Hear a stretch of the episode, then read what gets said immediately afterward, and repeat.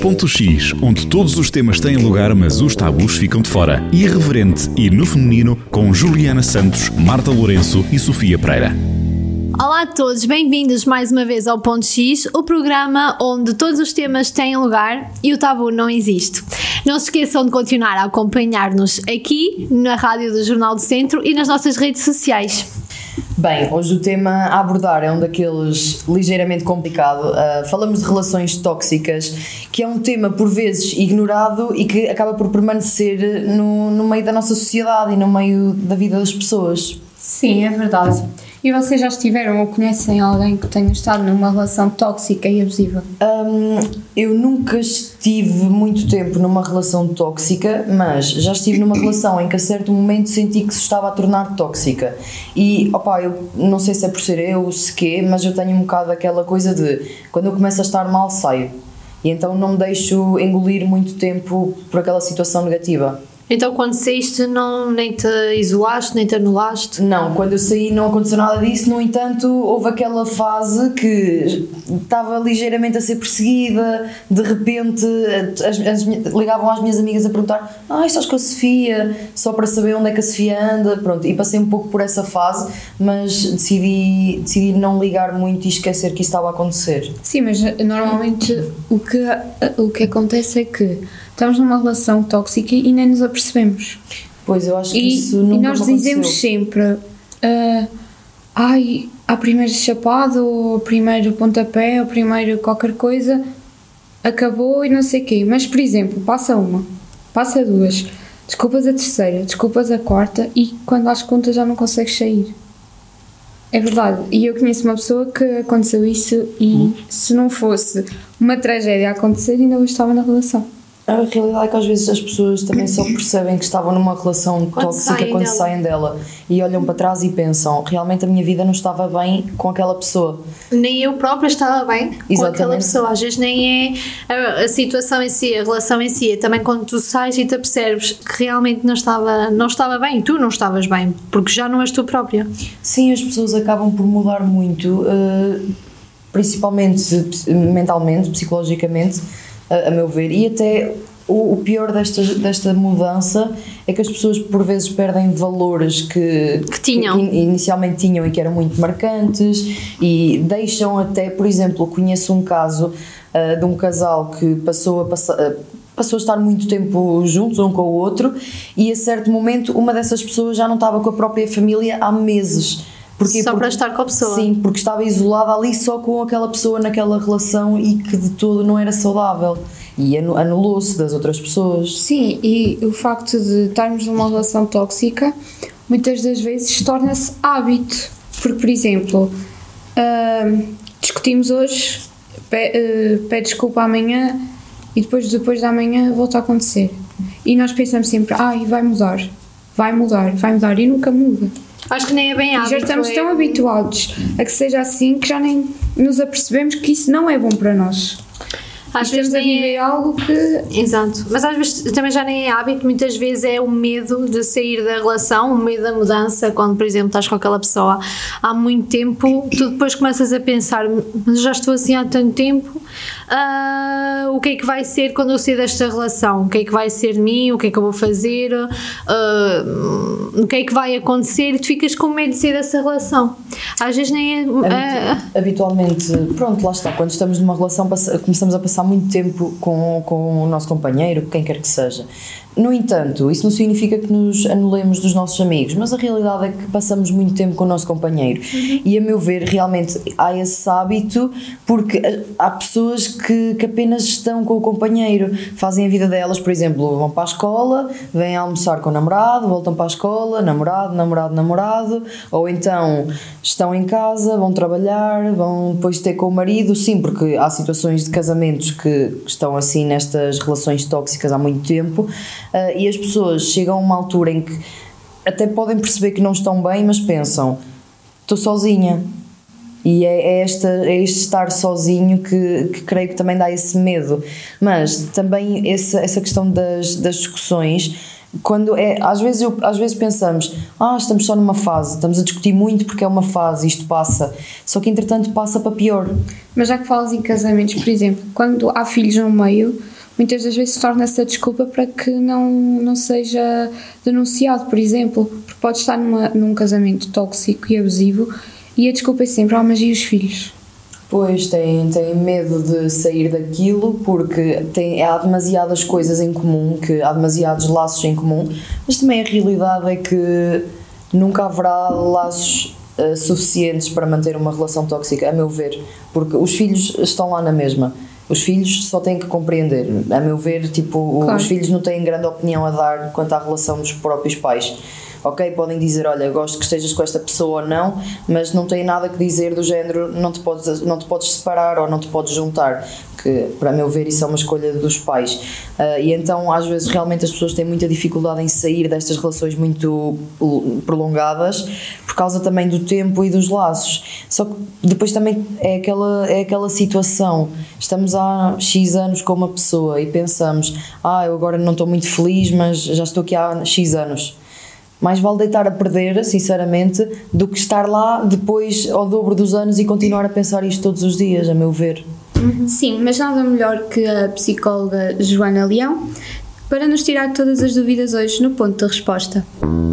Ponto X, na Rádio Jornal do Centro.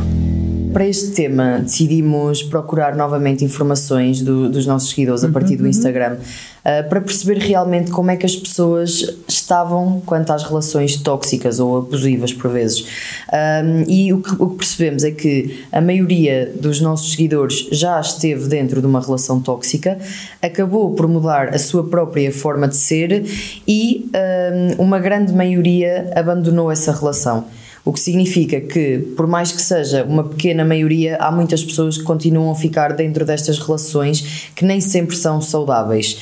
Um, Pronto, e procurámos estas informações para, para, perceber e para recolher informações aqui para, para o nosso ponto de resposta de hoje. Sim, resta-nos agora agradecer mais uma vez a sua presença, sempre bem-vinda e nós gostamos imenso de ter aqui. Eu também gosto de estar aqui.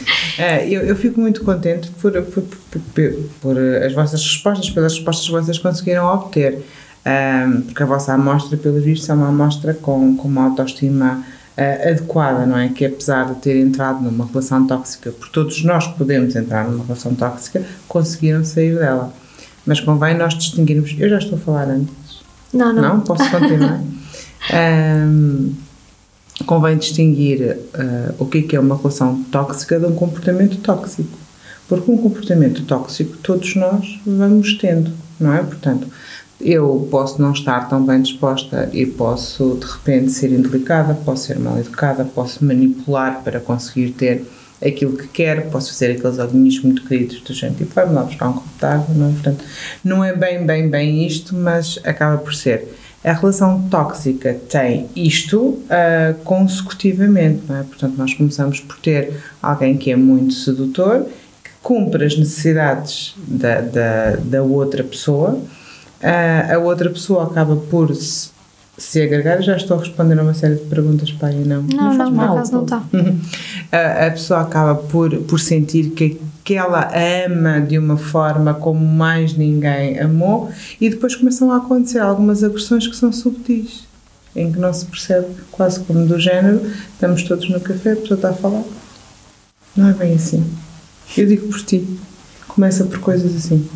Uhum. Quando é que realmente as pessoas começam a perceber que estão dentro de uma relação tóxica, uma, tóxica, uma relação menos saudável? Isso é uma pergunta que é, não é assim tão fácil de responder, porque a pessoa começa a ser hum, enredada numa teia, não é? Portanto, primeiro começa-se por. Eh, a pessoa começa por, por ir sendo invalidada, começa por ser criticada, mas depois começa por acreditar que aquela crítica é verdadeira, porque como é que a outra pessoa que de repente a amava tanto, achava que ela era tudo de bom, como é que de repente a critica? Portanto, se a critica é porque existe viabilidade para a criticar, não é?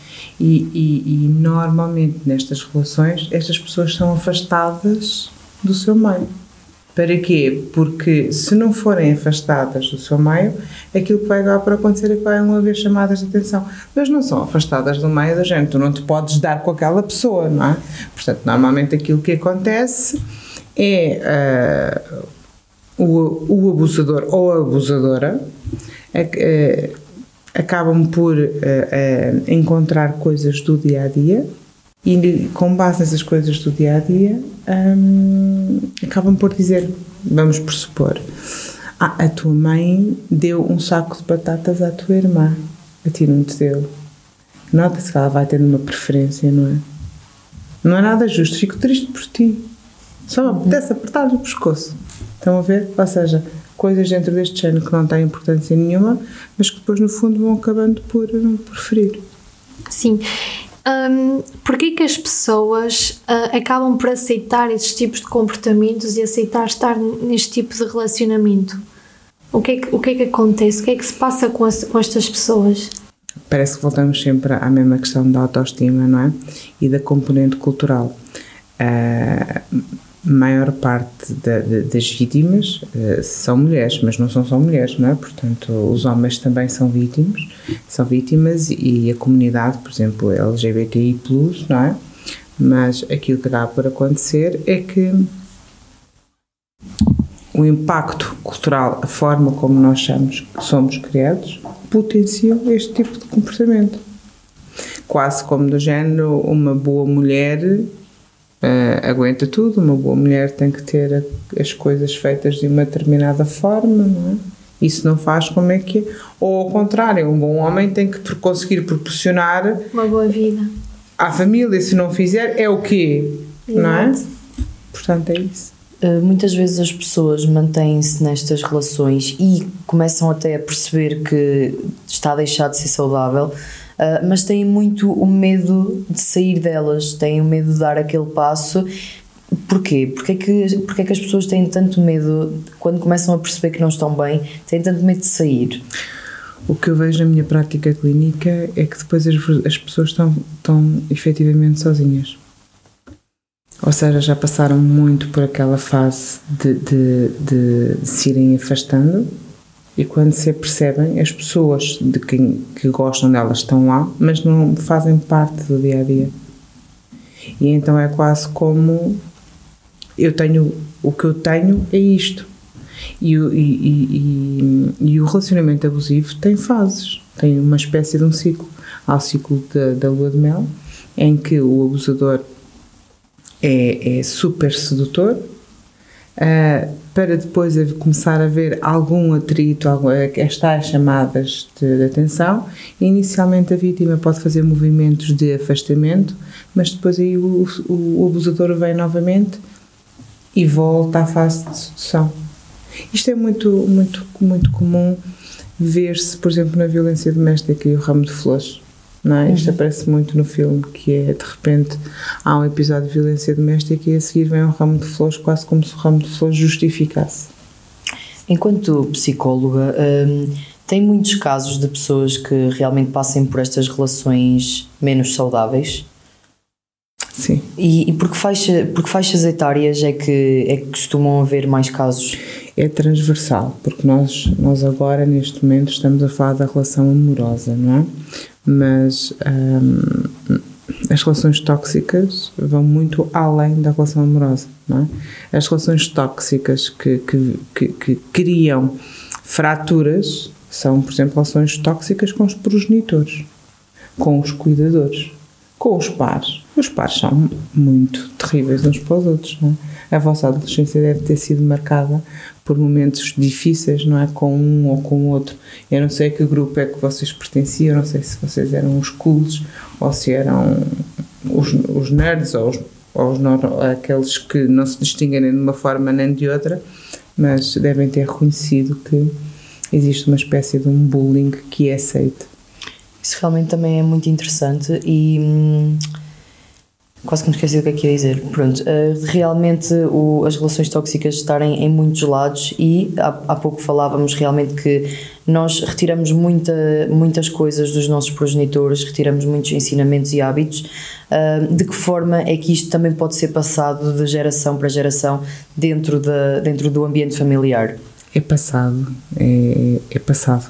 E às vezes é passado pelo exagero oposto, quase como do género eu não quero nada a isto, então eu, eu, eu pulo para o lado oposto. Mas tudo aquilo que seja polos não é adequado, entendem? Portanto, nós fazemos ou por semelhança ou por antagonismo. Ah, e, e às vezes precisamos de encontrar ali o nosso meio, meio termo, não é? Os padrões relacionais nós vamos aprendendo desde pequeninos. Nós, quando somos bebés, somos esponjas de absorção de informação. E nós vamos aprendendo com não faças isto ou não faças aquilo, eh, nós comportamos-nos assim, comportamos-nos de uma outra forma. Isso é passado pelos nossos cuidadores. Como é que estas vítimas conseguem superar este hábito e superar este trauma? Como é que é o processo? A vítima de uma relação abusiva é o abusado e o abusador. O abusado trabalha, trabalha no fundo estas questões em termos de a sua autoestima, não é? Porque que, que função é que aquela relação tinha em mim? Que necessidade, que necessidade é que aquela pessoa cumpriu em mim que eu não consigo, ou seja, que o meu locus de controle tenha que ser externo. Porque é que eu vou buscar isto à parte externa? É? O que é que me falta a mim internamente? Um, o abusador, se tiver consciência daquilo que está, portanto, de, daquilo que, que, que no fundo, do, da consequência do seu comportamento, ele também pode deixar de ser abusador. O abusador não é alguém que tem um, um carimbo na testa e que, possa, e que vai passar a vida toda a ser abusador. Sim. Lembra-me aqui de uma questão. Uma relação que esteja a ser eh, muito negativa, ou seja, que esteja a ser tóxica, pode eventualmente tornar-se uma, uma relação estável? Uhum, pode, claro que sim. É habitual isto acontecer? É que eu, eu realmente nunca tinha pensado nesta perspectiva de haver relações tóxicas e pronto, e numa fase seguinte até estão bem. Como é que se faz esta transação? Há Fazem os sempre um estímulo qualquer, há um estímulo que faz, ah, eh, que faz com que as pessoas envolvidas na relação procurem ajuda. Quando as pessoas procuram ajuda de uma forma genuína, ou seja, eu não faço a mínima ideia do que é que está a acontecer, mas nós estamos com um problema e queremos resolver, há abertura das pessoas para, para o seu próprio comportamento, para a sua viagem interna, não é? Então, o abusador consegue começar a ter maior consciência do, do impacto que o seu comportamento tem na vítima ah, e a vítima também consegue ir percebendo de que forma é que ela pode não permitir que esse comportamento dê continuidade.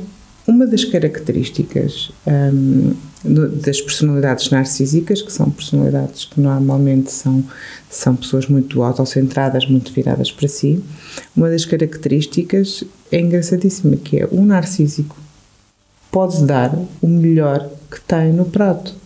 Ele só se esquece de perguntar se a outra pessoa quer.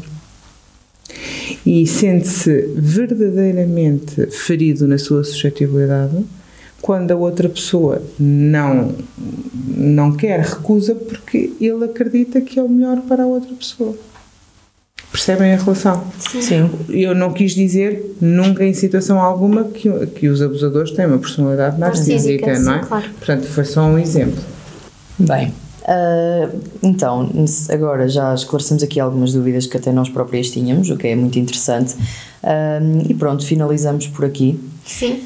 Joana, muito obrigada pela sua Obrigada, presença. Ah, realmente criámos aqui uma conversa informal bastante interessante e eu espero que seja também interessante para aqueles que nos acompanham. E por isso mesmo não se esqueçam de continuar a acompanhar-nos nas nossas redes sociais do Jornal do Centro e de sintonizarem na 98.9 FM. Até lá! Até à próxima. Ponto X, irreverente e no feminino. Novos episódios a cada quinta-feira à tarde, depois das 7 na Rádio Jornal do Centro. E sempre que quiser, no YouTube do Jornal do Centro e em jornaldocentro.pt.